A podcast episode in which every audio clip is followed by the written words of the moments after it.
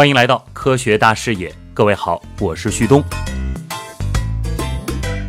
提起苍蝇，我相信没有多少人会喜欢，但有一种蝇，科学家们却把它们当作心肝宝贝，那就是被称为昆虫界小白鼠的果蝇。通常而言，在实验室里研究的果蝇呢，它的全称叫做黑腹果蝇。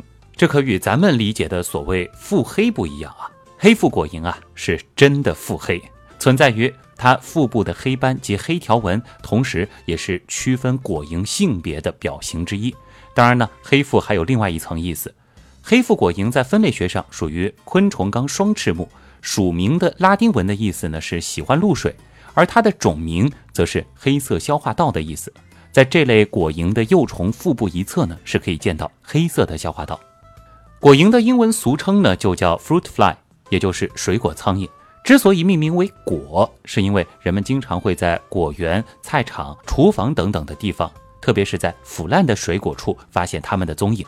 不过呢，其实果蝇喜欢的只是这些腐败瓜果上滋生的酵母菌和发酵而产生的酒精的味道，所以在酒的发酵池旁，经常也会吸引到许多的果蝇。因此呢，它们也有另外一个外号，那就是酗酒者。当然，下一次你千万不要再把果蝇和苍蝇混为一谈了。就像上一次我们提到小鼠和大鼠虽然都可以俗称为老鼠，但实际上是两码事儿那样，苍蝇和果蝇也完完全全是生物学上的两码事儿。果蝇的个头非常非常的小，一般我们所见的家蝇个头大小呢是有一厘米左右，但果蝇实际上只有两到三毫米的体长，这比我们常说的苍蝇，也就是家蝇要小得多吧。虽然果蝇和家蝇一样都有着红色的大眼睛，但是果蝇全身呈淡黄色，这与家蝇的那种令人厌恶的黑灰色截然不同。相信大部分人在第一次见到真果蝇的时候，应该会和想象中的模样差距巨大吧。那么接下来的问题就是今天的主题了，和上一次我们谈到的小鼠为何会成为实验室明星的问题类似。果蝇它又是如何得到生物学家的追捧的呢？首先，一个重要的因素，那就是它的繁殖力超群。果蝇一次可以产下大约四百个卵，而这些卵在十到十二天的时间里，就可以经历一龄幼虫、二龄幼虫、三龄幼虫，然后成蛹之后羽化成虫这一系列的阶段。这就意味着它们的生命周期非常的短暂。在遗传学研究当中，这无疑是极为卓著的优点。好养活呢，又是另一个因素。在实验室环境里，通常呢会使用玉米培养基来饲养果蝇，包括了水、玉米粉、蔗糖、琼脂等等，煮沸并且分装到大试管中，然后呢再加入一些酵母，塞上棉花塞子，这种简单的食物就足够果蝇们享用好久了。而它们娇小的个头，又意味着养活它们所消耗的食物其实不需要很多，同时占据的空间也不用很大，非常的经济划算。当然了。光靠这两大特点还不足以让果蝇真正的脱颖而出。果蝇的表型变异众多，是研究经典遗传学的良好材料。咱们举几个例子啊，就果蝇的眼睛颜色而言，正常野生型呢是红色眼，前面说过，而突变型呢就有白眼、朱红眼、褐眼等等。那如果考虑到它们的翅膀形状，还分为了长翅、残翅、短翅、卷翅。刚毛的形状呢，也有什么直毛、分叉毛、睫毛等等。那除了以上提到的，还有眼睛的形状、身体的颜色、翅膀的颜色、翅膀的脉络等等，都可以有不同的性状表型。利用上述这些不同的性状进行组合，就可以将其作为遗传的标志物，研究遗传的基本规律了。同时呢，也可以进行后代特定基因的筛选。微观来看。果蝇的遗传物质啊，结构非常的简单，这也是它作为经典模式生物最大的优势。黑腹果蝇呢，只有四对，也就是八条染色体，其中一对是性染色体，剩下的三对则是常染色体。相比人类而言，这要少得多了。对于黑腹果蝇的全基因测序呢，在二零零零年的时候就已经完成了。数据表明啊，果蝇基因组的大小呢，大约是一点八亿个碱基对。哦，别以为一点八亿是一个很大的数字。现在认为啊，咱们人类有差不多三十一点六亿个碱基对，而小麦甚至达到了我们碱基对数量的五倍，所以在遗传学家眼中，果蝇的基因组简直可以用简洁来形容。现在呢，果蝇的基因组共编码了大约一万三千六百个基因，而更重要的是，咱们人类有百分之八十的基因能够在果蝇当中找到对应的同源基因。所以，别看我们和果蝇分类上差异巨大，但果蝇也的的确确是一个研究人类疾病的良好模型。说起果蝇啊，就不能不提利用果蝇做出了突出贡献的现代遗传学之父摩尔根了。上一期我们提到过孟德尔，不知道大家还记不记得？喜欢生物的朋友自然对孟德尔不会陌生。他利用豌豆发现了基因的分离定律和基因自由组合定律。但是孟德尔当时呢，并不清楚遗传因子的本质到底是什么，而且他的学说在当时也并没有受到重视。直到孟德尔逝世的十六年后，他的遗传学说才重新被人发现，并且开始深入研究。这其中之一就有摩尔根。摩尔根当时利用果蝇来作为研究对象，而他养果蝇的实验室呢，也被他的同事们戏称为“蝇室”。那是在一九一零年的五月，摩尔根发现了一只奇特的果蝇。这只果蝇呢，不像其他正常果蝇那样眼睛是红色的，而是白色的。这显然是个突变体。摩尔根利用这只果蝇与正常的红眼果蝇进行杂交，生出来的子一代呢全是红眼，说明红眼的性状相对于白眼是显性的。这个结果呢和孟德尔的研究结果相契合。而这批子一代交配之后得到的子二代呢，红眼和白眼的比例大约是三比一，这又和孟德尔结论中预期的结果相一致。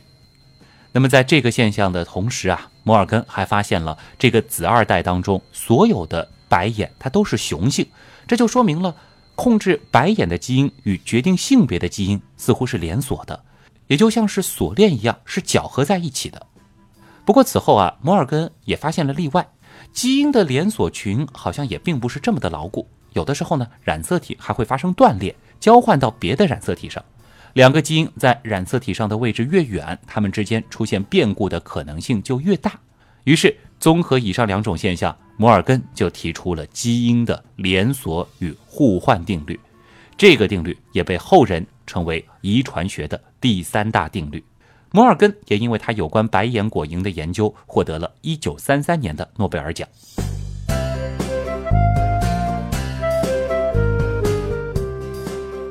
摩尔根的学生米勒呢，主要研究果蝇的诱变，在探索的过程当中，他最为称道的，则是设计出了一系列检测突变的方法。比如说，他创造的 CEB 法和 Muller 五技术呢，可以用来检测 X 染色体上的隐性突变或致死突变。他创造的平衡致死系统，可以用来保存和检测长染色体上的突变基因。米勒就指出了。无论是以 X 射线引起的基因突变，还是自然界的突变，它本质上都是一样的，都是为生物进化提供原材料。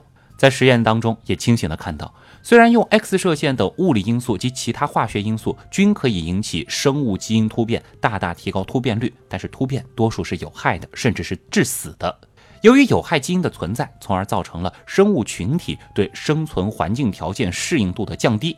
米勒呢，就把这一现象叫做遗传负荷。而这一概念也对进化遗传学和群体遗传学产生了重大的影响。一九四六年，米勒证明了 X 射线能够使果蝇的突变率提高一百五十倍，同时辐射也会引起染色体畸变。这些成就不但使他获得了诺贝尔奖，也被后人称为“果蝇的突变大师”。当然，果蝇做出的贡献还有许许多多，又比如说。在一九九五年的时候，美国和德国的三位发育遗传学家呢是摘得了当年的诺贝尔生理学或医学奖桂冠。其中一位科学家 Lewis 发现了导致四个翅膀的突变，它的基因呢其实组合成了一串，共同控制着某一部位的发育。而之所以多了一对翅膀，是因为整个体节加倍的缘故。这种同源基因引起的突变，可能使得果蝇在触须的位置上长出枝来。又或是在眼睛的部位长出翅膀等等，这种同源基因不仅仅是在果蝇身上有，还会存在于哺乳类等其他动物当中。同源基因包含一段在演化上相当保守的同源框顺序，该顺序规范了一段约有六十个氨基酸可以和 DNA 相结合的同源结构区。而目前呢，在果蝇身上已经发现有六十种以上的蛋白质在演化上具有同源结构区。在 Lewis 的启发下。另外两位科学家 Volhard 和 Vishals 就系统性的搜寻控制胚胎发育的起始基因。他们将突变剂掺入食物，喂食雄果蝇，再使之和雌果蝇交配，结果呢就产生了很多的突变。有些突变非常的特别啊，比如说出现了那种无肌肉的情况，又或是皮肤由神经细胞所构成。通过了大规模的筛选，最终整理出与胚胎发育有关的五千个重要基因和一百三十九个必要基因。这些基因的先后作用，使得胚胎的构造逐步划分、渐趋复杂，形成了许多体节。每一个体节呢，再进一步受同源基因的调控，发育成了不同的构造。他们三个人的研究呢，可以说是揭开了胚胎发育的神秘面纱，建立了动物基因控制早期胚胎发育的模式。这一突破性成就是有助于解释、诊断和治疗人类自然流产以及其他一些不明原因的畸形。以上我们说到的这些贡献呢，都是在遗传学的范畴。或许你想不到的是，果蝇在神经科学当中也有着极为重要的作用。有朋友可能就会想了，有没有搞错啊？果蝇的脑子那么小，研究它有啥用？那你就错了。先来看看果蝇的整个中枢神经系统啊，上面呢大约分布了三十万个神经元啊，和我们的神经元数量自然没法比。按照神经元所处位置呢，又分为了食管上神经节、食管下神经节以及胸腹神经节三个部分。前两者呢，又统称为头节。除了视叶以外的食管上神经节和食管下神经节呢，又组成了通常意义上我们认为的果蝇的脑——中央脑。这其中呢，包含了大约五万个神经元。我们知道啊，和我们又或是其他的高等脊椎动物而言，整个神经系统乍听上去呢是非常的简单，但在科学上，简单也有好处啊。简单就意味着对其生理、生化及其解剖的研究相对就比较容易进行。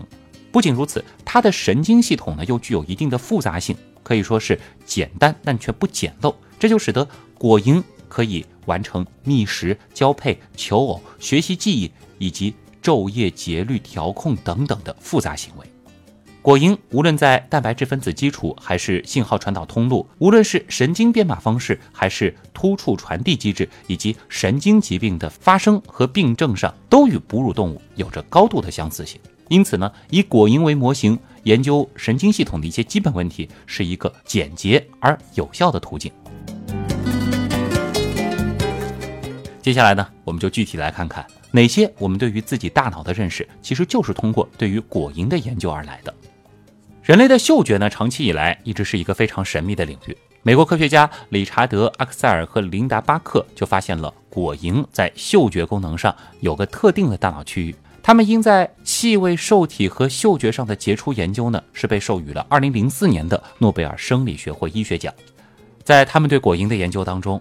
一共发现了一千种不同的基因，控制着相当数量的嗅觉受体。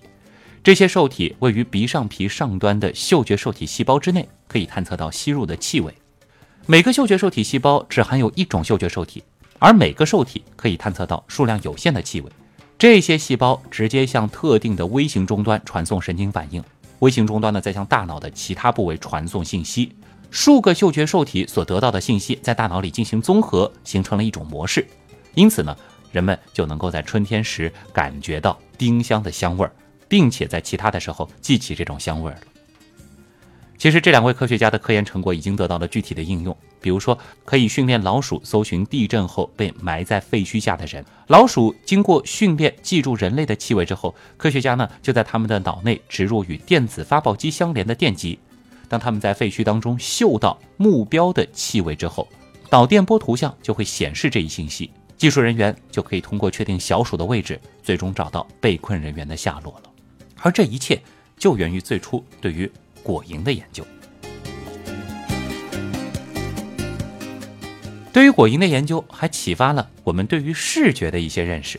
中科院生物物理研究所的刘丽等和德国科学家合作，利用基因操纵的方法和一个果蝇飞行模拟器所做的一项实验中。